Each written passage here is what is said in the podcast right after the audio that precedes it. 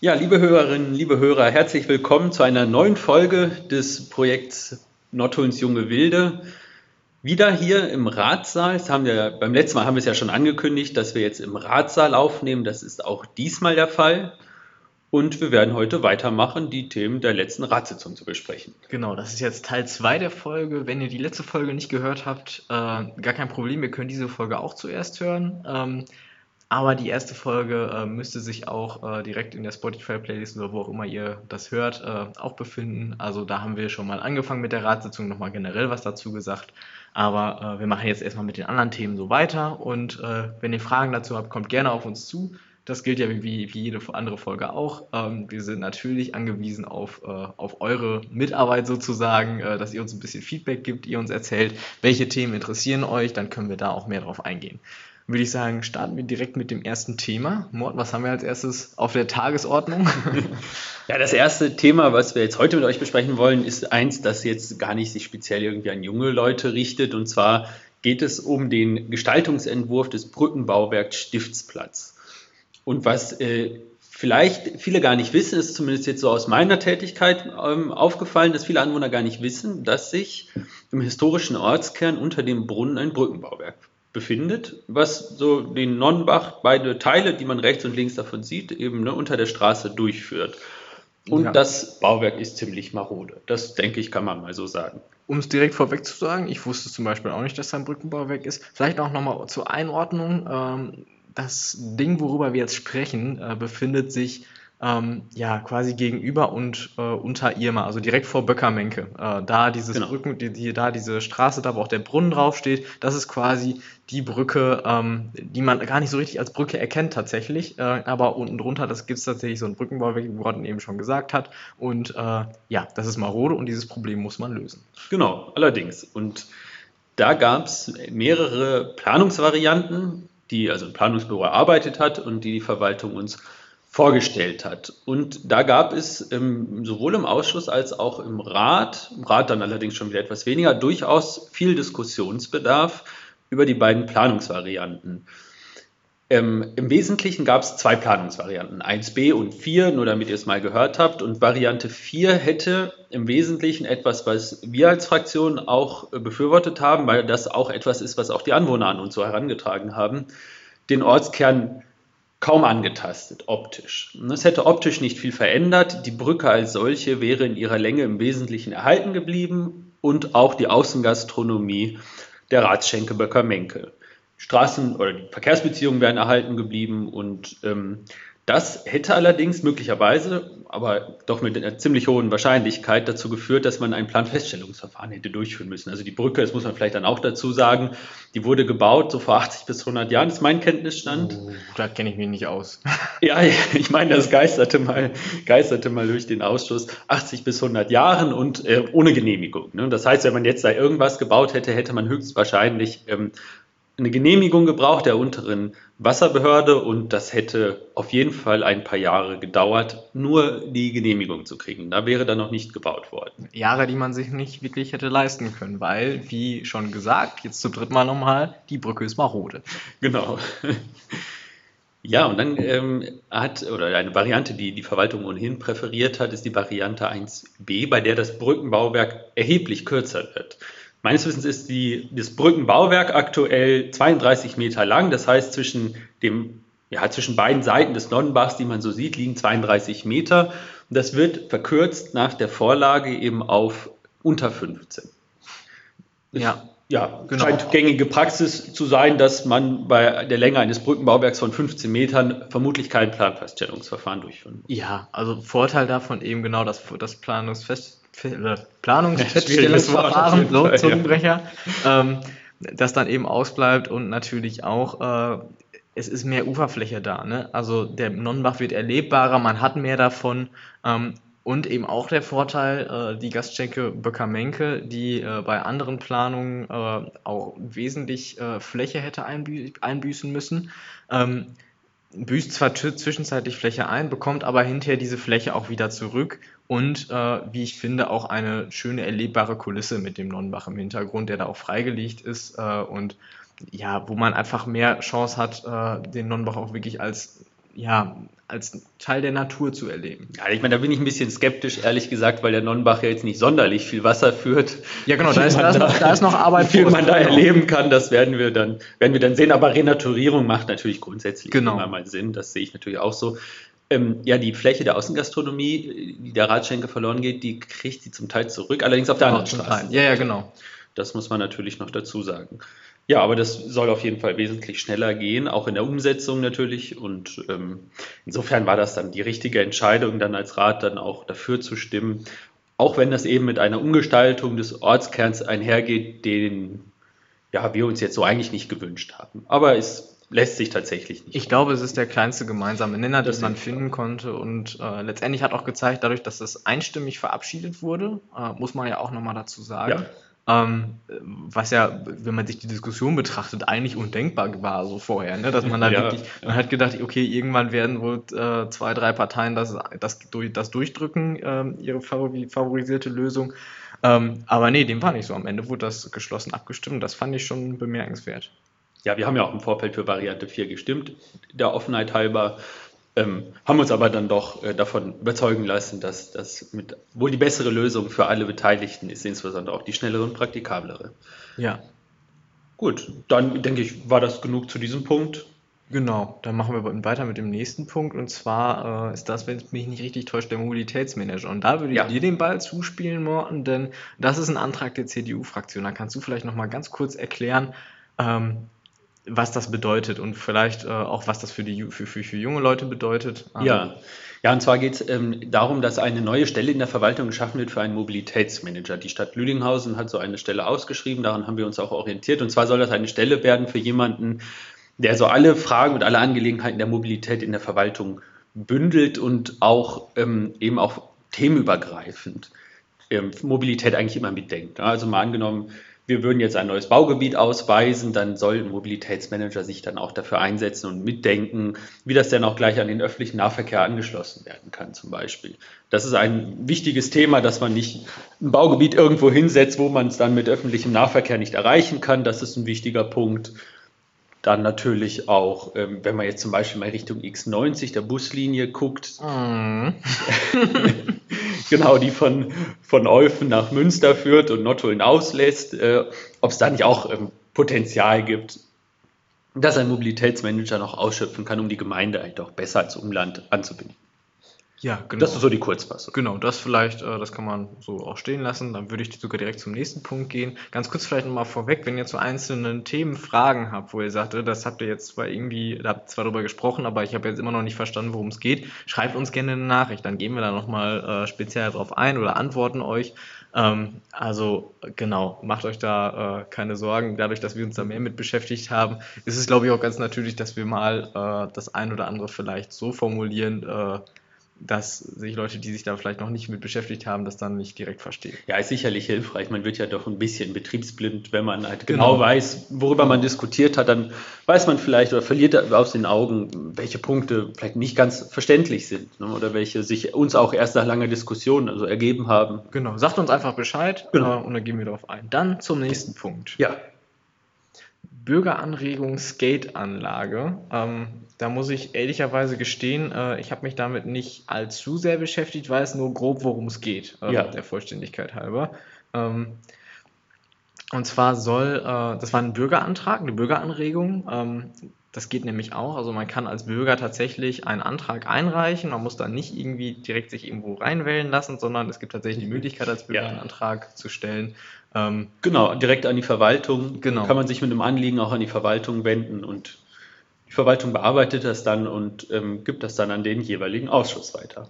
Ja, und äh, da ging es jetzt eben darum, dass man Platz findet, dass man Platz sucht ähm, für eine Skateanlage oder einen Dirtpark oder was auch immer, dass man da irgendwie was findet, was äh, einerseits von Skatern, aber auch von Mountainbike, äh, von Mountainbikern, da war, glaube ich, auch die Rede von diesem äh, Baumberge-Verein, der da äh, Mountainbike-mäßig unterwegs mhm. ist, dass man sich vor allem mit denen mal zusammensetzt und überlegt, so, wo kann das denn, wo kann sowas denn sein, dass es auch erreichbar ist und vor allem auch, was soll da überhaupt mit dabei sein, weil äh, das Problem, was wir schon mal hatten, wohl vor einigen Jahren, dass im Weißenbusch eine Skateranlage ja, gebaut genau, wurde. Ähm, ja gut, dann übernimmt vielleicht aber. Nein, ich, äh, ach, ich also, wollte da nicht so weggreifen. Nein, es gab tatsächlich mal ähm, ein, ein ähnliches Vorhaben im, im Industriegebiet im Weisenbusch und äh, das liegt so weit außerhalb, dass da natürlich letztlich das unattraktiv ist, weil man da nicht gut hinkommt, weil es relativ außerhalb des Bereichs liegt, wo eben die ganzen jungen Leute wohnen. Ne? Das ist natürlich dann wenig, ja. wenig zielführend. Und da hat, man, da hat man dann eben auch wirklich viel Geld ausgegeben, wo man dann auch letztendlich sagen muss, äh, auch für die Katz, weil es letztendlich kaum genutzt wurde. Und, äh, und jetzt auch zurück, es ist ja auch zurückgebaut ja. worden, ne? also das kostet natürlich wiederum genau. Geld. Und da hat man sich jetzt gedacht, äh, man geht da äh, nochmal mit, mit den Leuten eben dran, die es auch nutzen sollen. Und wie ich finde, ist das auch eine gute Lösung jetzt, wie, wie es sich gefunden wurde. Ja, genau. Ja, ich finde auch gerade diese Idee mit dem, mit dem Dirt Track ganz, ganz spannend. Ja. Äh, ein Argument, das, das wollte ich nämlich aufgreifen, das habe ich damals auch in der Ausschusssitzung sehr gut gefunden, ist, dass das ja vielleicht dann auch für Mountainbike-Fahrer interessant ist. Denn was mir also ja. auch ein Dorn im Auge ist, das sind die ganzen Mountainbike-Fahrer, die auf der alten Landwehr zwischen äh, zwischen Schabdetten und Havixbeck unterwegs sind. Mhm. Das ist so eine alte, ja, ein Erdwall kann man sagen, der aber schon viele hundert Jahre alt ist, der sich leider eben auch eignet und ganz gut eignet wohl, um darauf Mountainbike zu fahren, ist natürlich allerdings diesem Denkmal nicht sonderlich förderlich. Und wenn man da also vielleicht irgendwas dann auch noch schaffen könnte, um, um diesem Problem auch gleich Herr zu werden, wäre das sicherlich nicht verkehrt. Ja, super. Gut. Dann würde ich sagen, gehen wir direkt zum nächsten Punkt. Boah, wir sind gut in der Zeit. Elf Minuten. Wenn wir das jetzt schnell durchziehen, könnten wir das sogar schaffen. Ähm, genau, der nächste Antrag, äh, auch sehr kontrovers diskutiert äh, von der UBG-Fraktion, äh, Förderung Photovoltaikanlagen ähm, ja. im privaten Raum. Ja, ja, ich erinnere mich, das haben wir schon im Ausschuss für Umwelt und Mobilität viel diskutiert. Und zwar geht es darum, eine, ein, einen positiven Anreiz für Privathaushalte zu setzen, indem man sie pro Kilowattstunde, die ähm, erzeugt wird durch Photovoltaik, ein, ein Betrag, ich glaube, es waren 100 Euro pro Kilowattstunde mit einer Deckelung auf 1000 Euro, also für 10 Kilowattstunden erzeugte, erzeugter Energie aus Photovoltaik äh, zuschusst und ähm, das insgesamt gedeckelt, glaube ich, auf 50.000 Euro. Ja, das glaub, war so die Überlegung dahinter. Und ähm, ja, hat der Rat gegengestimmt? Ich weiß gerade gar nicht, mit welcher Mehrheit. Aber einen also, ziemlich hohen auf ja, jeden Fall. Es hat, äh, soweit ich weiß, hat sich, ähm, hat sich die Klimaliste, äh, die Klimaliste war für den Antrag gemeinsam mit der UBG und äh, von der SPD waren, glaube ich, zwei dafür und zwei haben sich enthalten. Und der Rest hat eben dagegen gestimmt. Aber da bin, ich, da bin ich, bei der SPD bin ich nicht sicher, da weiß, das weiß ich nicht mehr genau. Aber der Antrag kam ja eben von der UBG und die Klimaliste ja. war da eben auch mit involviert. Ja, die Überlegung der Förderung von Photovoltaik ist natürlich sicherlich sinnvoll. Ähm, Allerdings, und das war eben auch so ein Punkt, der mich daran gestört hat, ist, dass es bereits also auch viele Förderprogramme gibt für Photovoltaik. Also insbesondere, also ich jetzt auch in meinem Bekanntenkreis, diejenigen, die Photovoltaik betreiben, die tun das auch, mittlerweile auch profitabel. Also ob man dem jetzt dann noch aus Steuergeldern noch weiteres Geld hinterher schmeißen muss, ist halt die Frage. Zumal es, denke ich, auch sinnvollere Möglichkeiten gibt, ähm, auch als Gemeinde eben in Photovoltaik und in den Ausbau von Photovoltaik zu investieren.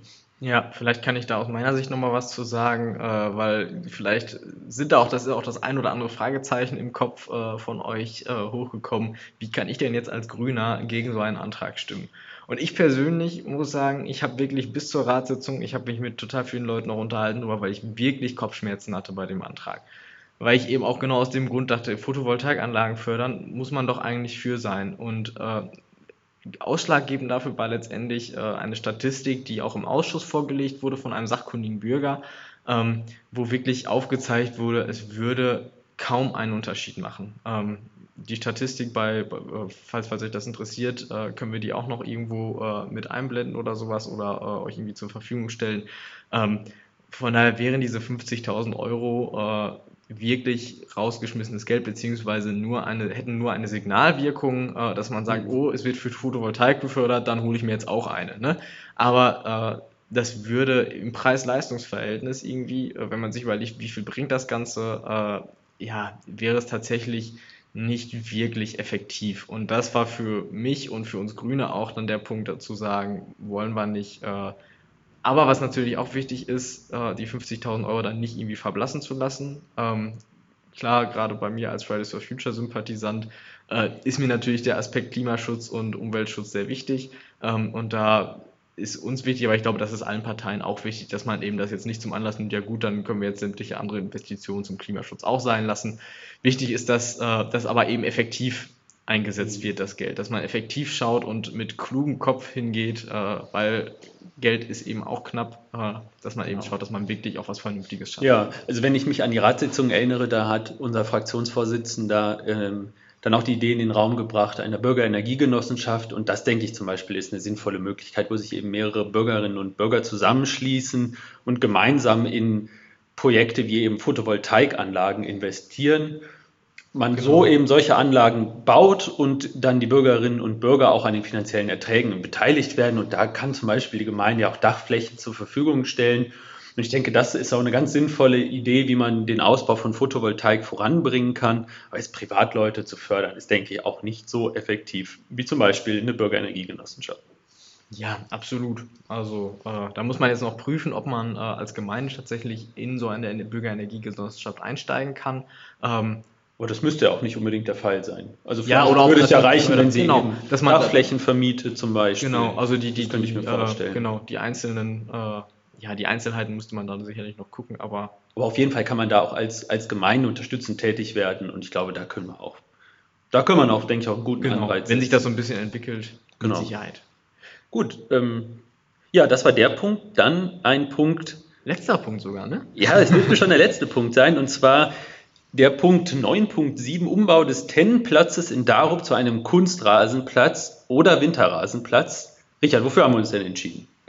Der Kunstrasenplatz. Ich, hatte, ich hatte gerade so eine schöne Line. Ich wollte schon irgendwie sowas sagen wie Spoilerwarnung oder sowas, aber das hast du mir jetzt weggenommen.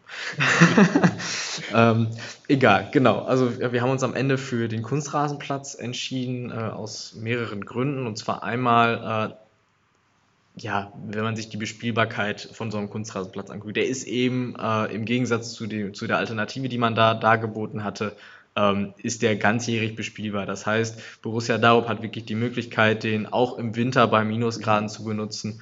Äh, das ist wirklich ein großer Vorteil. Und gerade wenn man sich, äh, ich habe Kumpels, die äh, auch bei Darup Fußball spielen, ähm, die spielen auf Asche. Und ich habe da selber, ich habe früher auch selber Fußball gespielt, wenn wir immer bei, in Darup gespielt haben. Äh, das ist, äh, ja, brauchen wir nicht drüber zu reden. Ne? Also Förderung war da auf jeden Fall notwendig und von daher ähm, also ein Punkt, der eben dann auch nochmal kontrovers, äh, kontrovers diskutiert worden ist, ist ähm, ja die Klimaverträglichkeit, die Umweltverträglichkeit. Genau. Weil so ein Kunstrasen ist, äh, ich weiß nicht genau aus welchem Material, er besteht aber eben aus Kunststoff. Ne? Und das ist genau. natürlich letztlich ein künstliches Produkt. Ähm, Im Gegensatz zu einem Winterrasen, wobei man sich also eben unter einem Winterrasen also einen ganz normalen Rasen vorstellen muss, da hat, so wie ich jetzt informiert worden bin, der Zusatz Winter eigentlich keine Bedeutung.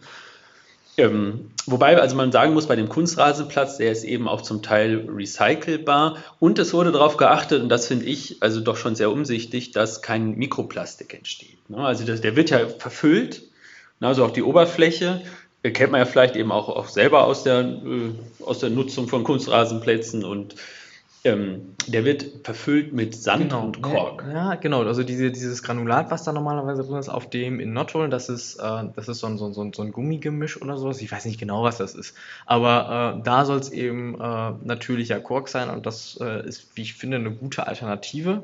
Mhm. Ähm, und dadurch, dass es recycelbar ist, äh, finde ich es auch eine gute, finde ich, finde ich es auch gut. Klar, man ist nicht dazu verpflichtet, das zu recyceln, aber ich nehme mal fast nicht, an. Man kann auch, glaube ich, jetzt nicht alle den zu 100% recyceln. Das geht ja. auch nicht, aber ähm, also die Möglichkeit, ihn ganzjährig zu nutzen, ich denke auch, dass die hier überwiegt. Und man muss sich auch anschauen, so ein Winterrasen äh, ist jetzt auch nicht gleich klimaneutral, denn der hm. muss mhm. gepflegt und geschnitten werden. Einmal kommen mhm. da hm. nochmal Kosten auf einen zu, mhm. weil man eben da wieder äh, jemanden äh, holen muss, der da, ähm, der da drüber geht, der das pflegt, der das hm. auch düngt, äh, was auch wieder schädlich für die Umwelt ist. Ähm, und ähm, natürlich ja, so, so ein, genau das mit der Pflege und mit, dem, mit, dem, mit, äh, mit, mit, den, mit den Düngemitteln ähm, das ist halt schon was, das, und so ein, ja, so ein Kunstrasenplatz ist eben auch einfacher zu handhaben, muss man auch nochmal dazu sehen und deswegen hat man sich letztendlich dafür entschieden, äh, genau. Genau, also von einem Platz, der sehr umweltfreundlich ist, auf dem man letztlich nicht spielen kann, hat auch keiner was. Gut, ich glaube, das war schon tatsächlich der letzte Punkt der Ratssitzung. Wir sind noch bei 19 Minuten 30. ja, in Anlehnung an die erste Folge zu den 51 Tagesordnungspunkten. Also ich glaube, wie viel haben wir jetzt ungefähr besprochen? Zehn vielleicht. Ne? Ja. Also ihr habt schon kriege einen Eindruck davon, dass, dass jetzt nicht tatsächlich jeder einzelne Tagesordnungspunkt jetzt besonders spannend ist oder vielleicht auch für junge Leute besonders interessant. Aber trotzdem wichtig, das muss man ja sagen. Ne? Aber natürlich, wichtig alle wichtig, das auf jeden Fall. Wir haben auch jetzt, natürlich gäbe es jetzt auch noch einige Tagesordnungspunkte, über die man vielleicht auch nochmal sprechen könnte. Aber wir wollen jetzt uns natürlich auch auf das Wesentliche konzentrieren und wir haben ja jetzt auch schon zwei Folgen daraus gemacht und ich glaube, die Ratssitzung haben wir ganz gut besprochen. Genau. Glaub, da können wir jetzt einen guten ja. Cut machen. Ja. Finde ich gut. Also wir sitzen hier tatsächlich jetzt auch schon seit 19 Uhr. Jetzt ist es äh, 21.12 Uhr, wenn ich hier drauf gucke. äh, gut, wir haben zwischendurch noch mal eine Pause gemacht, haben da so ein bisschen drüber gesprochen, wie wir es jetzt machen, aber äh, jetzt war auch ein langer Tag. genau. Ja, gut, dann wünschen wir euch alles Gute in diesen Zeiten. Je nachdem, wann wir das hochladen, wünschen wir euch noch frohe Weihnachten. Und ein frohes neues Jahr. Und ein frohes neues Jahr, genau. Bleibt gesund und ähm, ja, ach, das, was natürlich nicht fehlen darf, falls ihr weitere Informationen haben wollt, guckt auf unserer Seite nottunsjungewilde.com nach. Falls ihr Feedback hinterlassen wollt, Anregungen und Wünsche äußern, dann macht das doch dort. Genau. Wir sind auch auf Facebook, Instagram und Twitter. Also hm. Morten ist auf Twitter und Facebook, ich auf Instagram. Genau. Und genau, dann würden wir sagen, äh, euch noch eine wunderbare Zeit. Danke fürs Zuhören und bleibt gesund. Ja, bis Tschüss. dahin. Tschüss.